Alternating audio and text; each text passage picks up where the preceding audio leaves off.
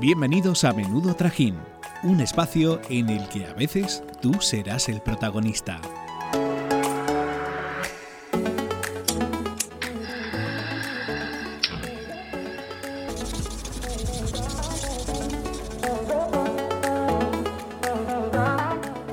Buenos días, encendemos los fogones para el programa de hoy. Maika Banaclocha nos hablará sobre la historia de los programas de cocina en televisión. Merche Rodenas nos presentará a nuestro segundo invitado y Victoria Quintanilla nos dará a conocer a algunos cocineros que están apareciendo tras la emisión de estos concursos. Esperemos que disfrutéis de este menú que os tenemos preparados para hoy. Ahora, sí, ¡que empiece el trajín!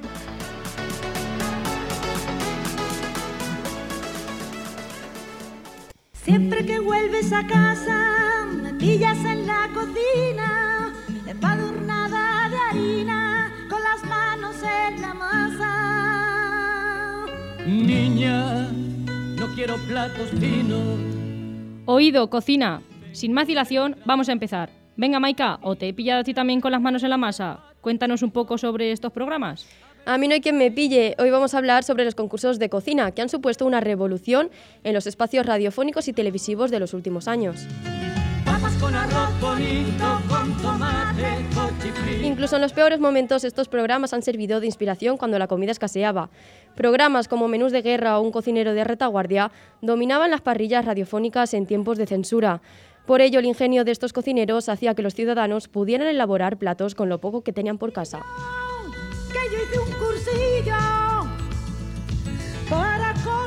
Con la aparición de la televisión en los hogares españoles, programas como Con las manos en la masa marcaron a una generación que creció entre fogones. Tras el éxito de este programa se empezaron a crear espacios similares y años después todas las cadenas incorporaban programas culinarios en sus parrillas. No sé por qué me da que este primero va a tener dos yemas. Voy a apartar la varilla. A ver si es verdad. ¡Tres! ¡Tres! ¡Terrible!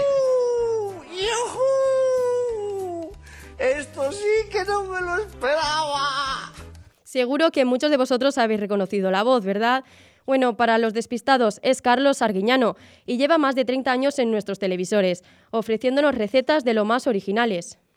Esto es un insulto a mi inteligencia. Céntrate, saca de partido porque te vas a pirar en dos días. Yo creo que es probablemente el peor plato que hemos probado en Masterchef. Pues ya lo siento. Esto también os sonará, ¿no? Después del éxito de los programas culinarios, la cocina se convirtió en un campo de batalla con concursos que arrasan en audiencia.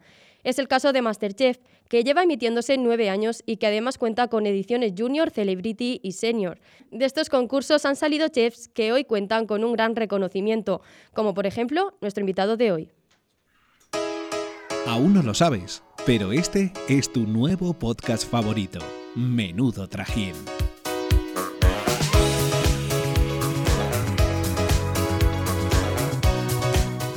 Fran Martínez es un conquense que conquistó al público de Masterchef en esta última edición, no solo por sus excelentes platos, sino también por su desparpajo y carisma al enfrentarse tanto a los jueces como a las pruebas semanales. Aunque quedara en cuarta posición, muchos de los espectadores lo consideran como el ganador moral del programa. Gracias a su familia, ha logrado conseguir los objetivos que se ha propuesto en todo momento, y han sido estos los que lo han impulsado a crear el proyecto más importante de su vida.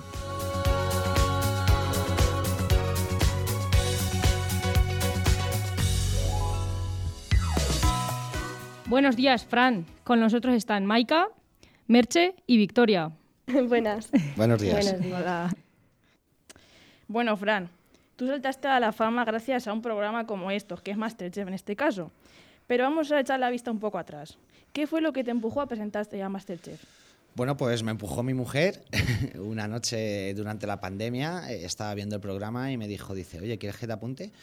Digo, bueno, pues vamos, vamos para adelante, nunca se sabe, eh, vamos a intentarlo. Lo veo muy difícil, pero jope, con, con su ayuda, la de toda mi familia, pues al final conseguí entrar.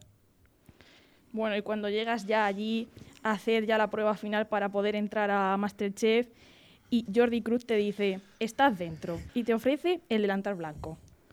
Un momento, un momento increíble. Además que esa semana fue muy, pero que muy dura porque pilló lo de la Filomena y yo me fui justo antes de que pillara y por un par de horas no me quedé tirado en la M30. Estuve toda la semana en casa de mi primo, Todos los días comíamos carrilladas, estábamos todos sí, todos los días, todos los días y marcando el tiempo y todo porque tenía 40 minutos y bueno, pues que lo pudieran probar tanto Jordi como Pepe como Samantha fue increíble. Cuando Jordi ya me dijo que estaba dentro, digo, madre mía, la, la que he liado, la que he liado aquí.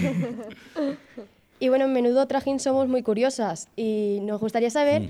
eh, algún secreto que se esconde detrás de las cámaras, porque fuera, bueno, en televisión todo parece una cosa, pero luego detrás no, no se sabe, ¿no? eso, eso está claro. ¿Qué puede haber detrás de la cámara? Lo primero, muchísima tensión, porque al final es una competición y todos queremos llegar a lo más alto. Pero lo que me quedo con que se queda detrás de la cámara es la capacidad humana que tienen los tres jueces, porque son personas increíbles que en todo momento te prestan su ayuda, su atención. Y, y yo, como siempre he dicho, oye, eh, Jordi, ¿en qué me he equivocado? Te has equivocado en esto, esto y lo otro. ¿Cómo lo puedo hacer mejor? Explícamelo para, para un novato, que, que- que lo entienda yo bien. Sobre todo la capacidad humana que tienen ellos. Y, y bueno, estoy diciendo que los jueces te ayudan muchísimo, pero la convivencia con los compañeros, porque creo que vivís allí, ¿no? Sí. Todos juntos. Entonces, suponemos que al estar con gente desconocida, pues habría algún roce, algún rocecillo, alguna disputa, ¿o no? No, yo por, mi parte sin ningún problema, con todo súper bien, nos, nos organizábamos todos bien para que en casa estuviéramos de la, de la manera más cómoda posible y al final pues como tú estás ahí hay unos meses conviviendo y conviviendo con, la- con las personas pues quieras o no eh, creas un vínculo súper especial con todos y cada uno de ellos. Evidentemente con los que están más tiempo pues más creas más vínculo. Pero ni rocer ni nada ahí nos llevamos súper bien todos. Y bueno, una de las cosas que más nos gustaban a los espectadores eran las valoraciones que te daba el jurado. Y sobre todo la forma en la que tú te las tomabas. Pero realmente en tu interior, eh, lo que decías, ¿se correspondía con lo que pensabas o había alguna vez en la que no estabas de acuerdo con ellos? No, yo, en todo momento he estado totalmente de acuerdo con ellos porque, vamos a ver, Jordi tiene unas cuantas estrellas Michelin, Pepe tiene 40 años de experiencia también, una estrella Michelin, Samantha lleva haciendo el catering 30, 35 años. Entonces todas las valoraciones que a mí me han dado siempre han sido para bien, para intentar mejorarme y que no se lo quiera tomar así, pues pienso que está equivocado. Ellos saben más que tú y hay que respetarles. Y bueno, vamos a hablar de otras valoraciones. Sí, sí. Que son las valoraciones de la gente. Aunque no fueras el ganador de la edición, la gente se ha volcado a fuego contigo, ¿no? Entonces, incluso han llegado a reclamarte como el ganador moral de, de la- del programa. ¿Cómo recibiste en su momento y cómo recibes ahora todos esos mensajes de apoyo? Eh, increíble, se me están poniendo los pelos de punta porque, jope, que, que la gente vea en ti una evolución que has tenido de implicarte, de decir, has dado todo y has llegado donde has llegado, pues no tiene palabras. eh, cada persona que se me acerca, oye, Fran, tal. Digo, joder, qué bien, qué bien, qué bien. Y, y al final ha sido eso, mostrarme como, como yo soy y primero, eh, la base de mi trabajo es darlo todo y ya los resultados van saliendo solos. Hay veces que salen mejor, otras veces que peor y bueno, pues al final pues no salió como, como yo quisiera, pero... Pero muy bien, muy bien, porque ya digo, es, mostrarte como, como cada persona es. Bueno, en el programa, eh, a la hora de hablar, te expresas con expresiones muy manchegas y con Kense sin ningún tipo de problema. Hay gente que le da vergüenza o reniega de, de sus orígenes, pero tú no. No, eh, eh, es lo que digo, cada, cada uno es como es. Yo- yo en este caso pues tengo mi forma, mi forma de hablar, mis expresiones para yo aclararme, que se aclare todo el mundo. y, y está claro, eh, usar las expresiones que se usan en Cuenca, en Castilla-La Mancha, no hay que renegar de ellas. ¿Por qué? Porque pues, son base de nuestra vida, del día a día, del momento a momento que tenemos. Fíjate nosotras que nos llamamos Menudo Trajín. o sea, Sí, sí. me, me gusta, me gusta el nombre. Y al hilo de la pregunta de Esther, los manchegos pues somos de muy buen comer y Mm. hacemos platos contundentes. ¿Has tenido en cuenta esto a la hora de elaborar tus platos? ¿En, en el programa? Sí. Sí, eh, vamos a ver, eh, para mí la base de cocina lo primero que hay que hacer es comer y luego lo segundo ya podemos adornar con cositas y, y demás, pero evidentemente al ser unos platos de cata eh, las cantidades tienen que ser menores, pero, pero el sabor tiene que estar ahí, es la, es la base y para mí la base es un buen comer, luego ya adornamos el plato. Y para ti también es base lo de, lo de elaborar los platos buenos, bonitos y baratos, ¿no? Sí, totalmente. ¿Cómo haces para baratear el coste de los ingredientes que utilizas en las elaboraciones de los platos? Pues realmente va por semana la cosa. Entonces, una semana puedes echar mano, por ejemplo, a esta carne, otra semana que hay un 3x2 en el tomate, frito, pole, pues así, eh, coger. al final, pues estoy mirando continuamente. Ahora, últimamente, ya con el, con el móvil te puedes apañar mucho mejor, pero con, con, las ofertas. Por ejemplo, ayer estuve haciendo la lista de compra, que ahora me toca ir a hacerla, y, y pues ves cosas que, que, hacía dos o tres meses que no compraba, y, y, es por eso, porque al final cogiendo cantidades o cogiendo el, el, producto en el mejor momento, lo tienes durante unos cuantos meses. Bueno, y nosotras somos estudiantes. Sí. Entonces, que si nos puedes dar algún consejo para no hipotecar a nuestros padres a la hora de hacer la compra, porque a veces te la... Joder, qué pregunta.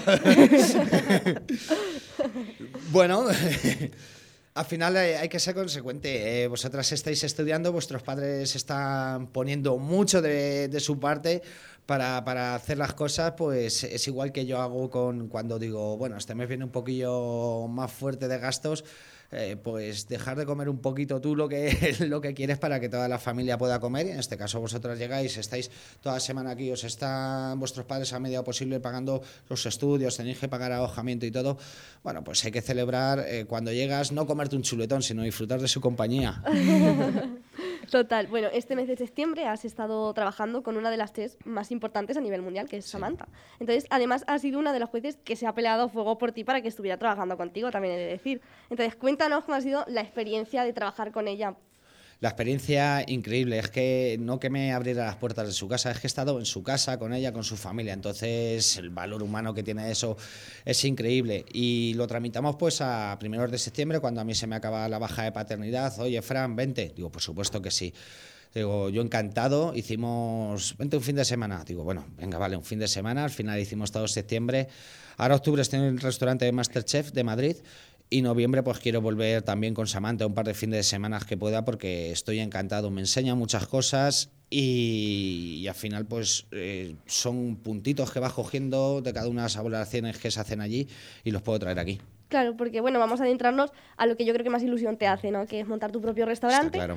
Y, y, bueno, cuéntanos un poco cómo van los preparativos de ese, de restaurante. Los preparativos van muy bien. Al final todo requiere tiempo, el local ya lo tengo, le quiero pegar un buen lavado de cara y para ello pues he contratado un grandísimo arquitecto como es Javier Redondo que tiene un toque especial y quiero, quiero hacer las cosas bien, más allá de, de, la reforma que le peguemos, cómo encajemos todo, pues también el tiempo que ahora estoy un poquito por fuera es para quedarme con otros conceptos, con, con unos platos, eh, transformarlos, tra trasladarlos aquí con los productos de la tierra que tenemos y poder hacer una cocina que, no, que nos guste a todo el mundo, con la base de, de comer bien, de comer en condiciones y con los toques de Masterchef, lo tengo claro. Y bueno, bueno, sabemos que tienes todo muy calladito, ¿no? Sobre tu nuevo restaurante. ¿Pero estará en Cuenca? Sí, sí, en Cuenca Capital. Y bueno, ¿nos puedes dar algún detalle más, como el nombre? Bueno, el, el, el, nombre lo estoy mirando, quiero que se llame Cinco Sentidos, by Fran Martínez, pero con los nombres es como todo, al final que nadie lo tenga, que no esté pinchado, que no tenga un copyright. Entonces, eh, Javier Patiño, que es de aquí de Cuenca, me está echando un capote, me está mirando nombres para, para que todo encaje perfectamente. ¿Y para cuándo crees que vamos a poder ir a degustar tus platos allí? El objetivo es diciembre. A, a, primeros, a mediados de diciembre, el objetivo es tenerlo abierto, pero nunca se sabe con una reforma o que yo no esté del todo seguro de cara a los platos que quiero hacer, que espero que no pase. Así que el objetivo es diciembre y espero que así sea. Uh -huh. Y bueno, eh, hablando de nombre, nos gustaría que escucharas el nombre que le pusiste a este plato. Sí. Fran, ¿cómo se llama tu plato? Alegría para tu corazón. Sí, ese, ese cuál fue, el segundo, no, sí, el segundo. Joder, ahí me pintaron la cara bien con el rape. Entonces, esta última pregunta, ya para terminar, es un poquito más abstracta y es, sí. ¿Cuál es la receta, cuál crees que es la receta para ser feliz en esta vida? La mía. Bueno, vamos por partes porque puede ser tanto gastronómica como, claro. como puede ser una persona. Si hablamos de gastronomía, lo primero que tenemos que coger, que coger, es un buen producto, un producto de temporada, no fastidiarlo e intentar elevarlo con las elaboraciones. Y ya de cara al día a día, con, con las personas, con la relación humana que podemos tener, pues siempre digo lo mismo, ser uno mismo y que tratar a la gente como quisieras que te tratasen a ti. Creo que no hay más.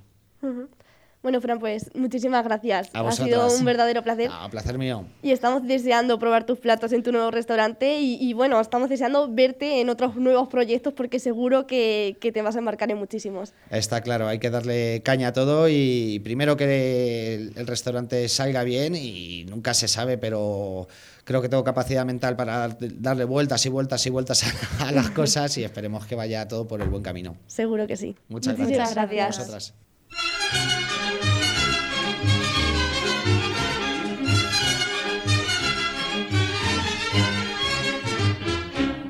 Cocinero, enciende bien la candela y prepara con esmero un arroz con habichuela.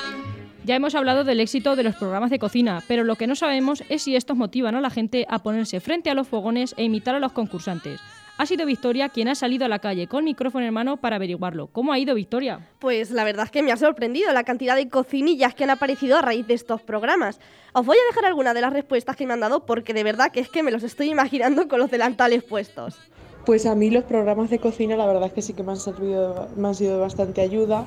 Gracias a ellos he aprendido a hacer cosas básicas y también pues recetas más originales, la verdad. Bueno, pues yo empecé a cocinar prácticamente porque vi el libro de Masterchef y me gustó y empecé ya a hacer sus recetas y me gustaba lo que hacían. Pues sí, Masterchef es uno de los programas que más me gustan y yo no era muy de cocina, pero poco a poco viendo los programas he ido atreviéndome y, y probando cosas nuevas. Me gustan los programas de cocina como por ejemplo los de Carlos Arguiñano. Son muy interesantes, cocina del día a día, de aprovechamiento, etcétera. También están bien los vídeos que me mandan por internet, como en el Facebook y cosas así. Fáciles, rápidos de hacer y muy interesantes. Desde luego que menudo trajín se monta esta gente en sus cocinas. Bueno, chicas, ¿vosotras cómo os desenvolvéis entre fogones? Porque yo... Bueno, yo he de decir que a mí la repostería se me da bastante bien. Pero vamos, no me saques de ahí porque si no, vaya desastre. Los Eres un poco Lidl. Porque ¿Yo? lo único que te comes de repostería son los donuts del líder. Eso, eso es verdad, ahí te tengo que reconocer que llevas razón. Yo he de decir que la última vez que cociné creo que fue en el Cooking Mama en la Nintendo. O sea que tampoco... Desde luego. Mira, yo con calentarme la tortilla del Mercadona y los tapes de mi madre, vamos, voy tirando. Tiene el congelador lleno de tuppers. Sí, sí, igual que la sopa que nos preparó ayer Esther. Oye, oye, que Maika solo bebe Coca-Cola y se calienta unas patatas y ya. Nuestra dieta mediterránea, bueno, bueno, La deja mal. mucho que desear. Madre mía, como me tenga que ir a un piso con vosotras, nos come la miseria. No te creas que es mentira. Bueno, se hace lo que se puede.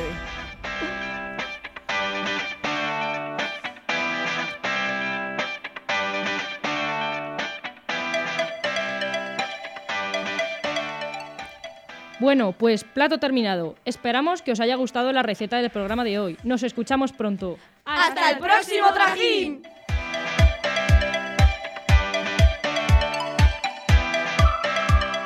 Esto es todo por hoy.